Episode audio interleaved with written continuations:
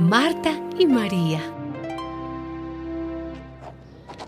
Jesús siguió su camino y llegó a una aldea donde una mujer llamada Marta lo hospedó.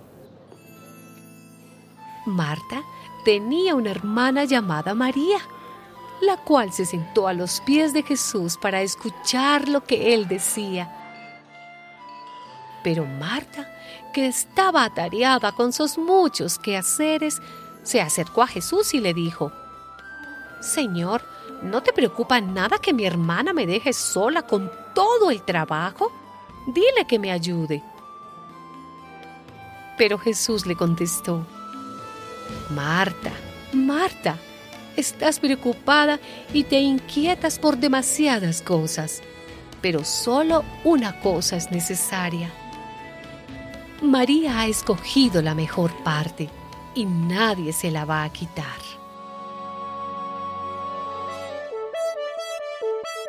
Momentos que jamás olvidan, verdades que recordaré,